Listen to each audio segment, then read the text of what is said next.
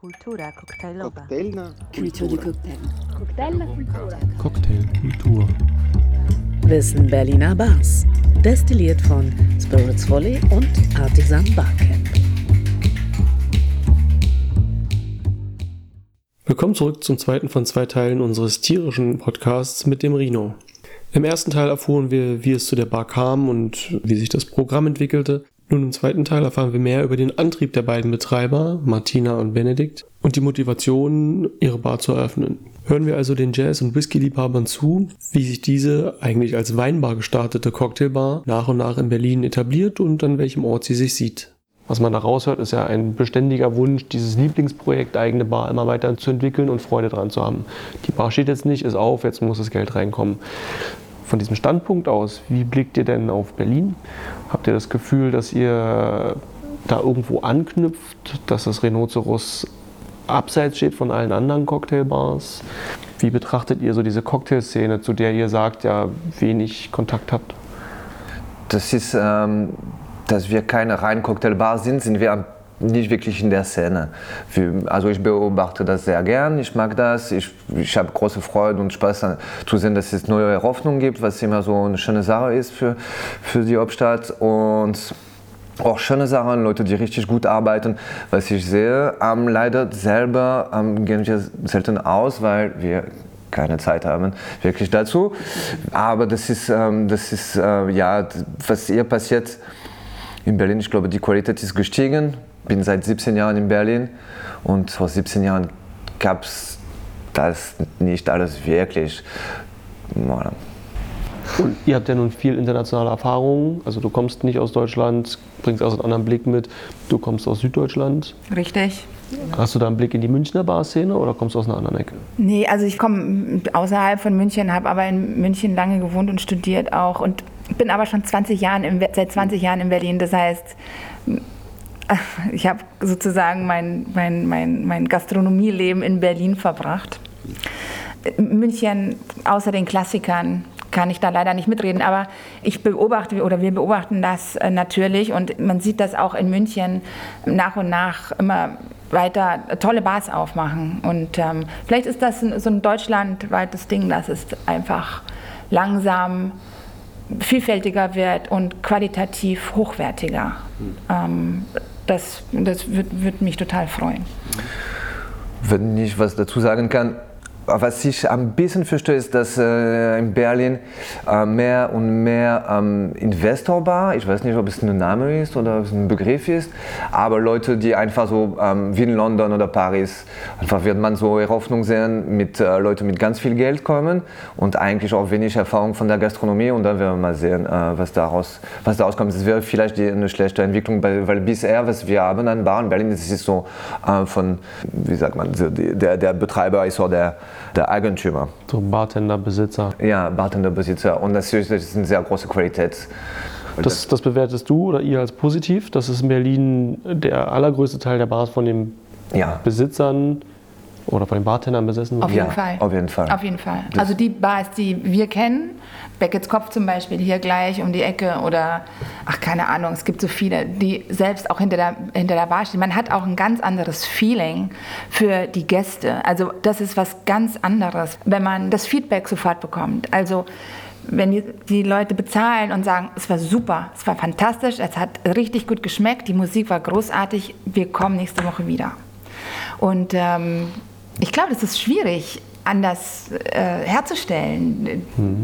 Ich glaube, man kann ein tolles Produkt durchdeklinieren und irgendwie auf dem Reißbrett entwickeln. Ja. Aber so die, dieses Herzensprojekt Bar, das merkt man als Gast dann schon irgendwie nochmal anders. Ne?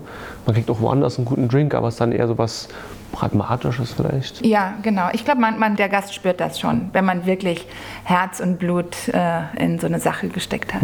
Und für diese, für diese Gastfeedback machen war das auch. Also ich mache das auch. Ähm, ich habe auch großen Spaß daran und das ist auch mein, mein Motor, diese, die, die Freude, ähm, die Leute zu schenken. Nicht nur Drinks, aber so wirklich eine, eine gesamte Erfahrung und eine gute Zeit. Und das ist das, ist das äh, Reward direkt. Und das ist sehr, sehr schön, ja. Abschließend vielleicht noch, seid ihr ja für Bargründer, glaube ich, eher über dem Altersdurchschnitt. So dieses klassische, ey komm, wir machen eine Bar auf, passiert ja eher so mit Anfang 20. Jetzt, wo das Rhinoceros sich etabliert und das, glaube ich, irgendwie so flutscht, wünscht ihr euch, dass ihr vielleicht das schon irgendwie Jahre früher gemacht hättet? Oder wäre das dann von vornherein auch ein ganz anderer Laden geworden? Das wäre ganz was anderes ähm, gewesen. Ich hatte einen Club und das macht man mit äh, Ende, Ende 20 bis äh, Mitte 30 aber jetzt nicht mehr genau. Deshalb der Bar ist der richtige Format, was wir haben. Wir machen auch keine Late, äh, late Hours äh, oder Late Night Bar, sondern machen wir schon mit geregelten festen Stunden zu und äh, das ist noch in der Mitte 40 noch machbar. Für alte Leute. ich wollte es ja tatsächlich sagen, was du eben sagtest, Martina, dass, äh, dass der Gast merkt. Ein Anfang 20-jähriger Gast vielleicht nicht, aber 40, 50, 60-jährige Gäste, die genießen das dann natürlich noch viel mehr, tatsächlich in einem Laden zu stehen, dessen Herz irgendwie schlägt und keine Brieftasche ist. Ja. Es ist es. Genau. Und abschließend würde ich dann vielleicht nochmal auf eines unserer Kernthemen mit euch kommen, die Musik. Berlin ist seit langer Zeit wieder und immer stärker ein, ein Epizentrum der internationalen Musikszene, aber vor allem mit Rock und mit Techno. Ihr setzt auf Jazz, und erzeugt damit eine unglaublich dichte Atmosphäre. Wünscht ihr euch, dass Berlin vielleicht ein bisschen vielfältiger mit der Musik wird oder mehr Bars sich so auf Musik fokussieren wie ihr und nicht Musik aus der Dose anbieten? Live ist eine, eine Teil. Musik aus der Dose machen wir eigentlich jeden Tag, weil wir spielen 100% Platten aus unserem Vintage-Plattenspieler. Es wäre wünschenswert mehr als die Musik, weil die Musik ist auch ein bisschen jedermann, äh, jeder Bartender oder jeder äh, Barbetreiber ähm, seins. Das ist die Qualität of Sound ich wünsche mir, dass es ein bisschen mehr Soundqualität, ein bisschen mehr Liebe in der, in der Akustikqualität äh, der Raum, ein bisschen äh, nicht nur die, die, die, kleinen Boxen da in der Ecke entstellen oder diese, wie heißen die, Sonox oder so, oder keine Ahnung, ah, das ist eine Katastrophe.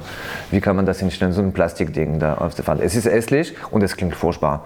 Das wünsche ich mir, dass die Leute auch denken, dass, die, die denken oft, oh Glas, schöne Glas, oh tolles Licht, aber im Sound kommt ein bisschen am Ende und das ist ein bisschen schade. Man muss auch dazu sagen, dass äh, die Musik oder der Sound, das, man, das, man merkt das nicht, aber es trägt ganz viel zur Gesamtstimmung ähm, im Raum bei. Äh, wir merken das selbst, wenn wir, je nachdem, welche Musik wir spielen. Am Wochenende äh, spielen wir auch oft ein bisschen mehr funky, ein bisschen was Souligeres, mit mehr Rhythmus oder bisschen schnellerem Rhythmus. Die Stimmung ist ganz anders. Die Leute trinken mehr, ganz ehrlich, unterhalten sich lebhafter, ähm, sind lustig. Gut, wir haben jetzt kein Tanzlokal. Unter der Woche sind sie nicht lustig. Doch, die sind auch unter der Woche lustig. Aber da spielen wir zum Beispiel andere Musik. Das ist mehr Jazz. Da sitzt man am Kamin bei einem Glas Wein und ein äh, bisschen Käse und führt tiefgründige Gespräche. Mhm. So, kann man auch nicht. Aber das ist einfach eine andere Stimmung. Und das macht sehr viel aus. Und wirklich sollte man darüber nachdenken, wenn man eine Bar aufmacht, dass, dann, dass man das nicht so underestimated. Mhm. Das ist, glaube ich, dann auch mein Schlusswort. Du, Benedikt, sagtest ganz richtig, schönes Glas, tolles Licht. Den Sound hört man halt nicht auf Instagram. Und ganz viel der heutigen Barszene ist eben sehen und gesehen werden und wo man überall war und toll und brauchen wir jetzt hier nicht weiter ausführen. Ich finde es toll, dass ihr da deutlich darüber hinaus denkt und dass ihr quasi ein, ein kleines Juwel, ein Ort der Barkultur geschaffen habt und hoffe, dass das auch sehr viel langfristiger wird und dauerhafter als nur ein Instagram-Post woanders vielleicht wäre. Danke für eure Zeit. Danke für deine. Wir haben zu danken, es war sehr schön. Es ist äh, ein schönes Gespräch. Ich wünsche noch, euch noch einen schönen freien Tag heute, auf dass ihr Essen und Getränke genießen könnt und mehr über die Berliner Barszene seht. Ja. Vielen Dank, heute gehen wir richtig aus. Danke. So richtig. So richtig. Das war auch schon der zweite von zwei Teilen mit Martina und Benedikt vom Rhinoceros in Berlin-Prenzlauer Berg. Ich hoffe, der Funken dieser warmherzigen und liebevollen Jazzbar ist übergesprungen damit beenden wir unseren ersten Podcast einer Weinbar Gone Cocktailbar und hoffen, dass ihr auch bei den anderen Episoden von uns etwas findet und die Berliner Barszene in all ihren Facetten zu schätzen lernt. Bis bald!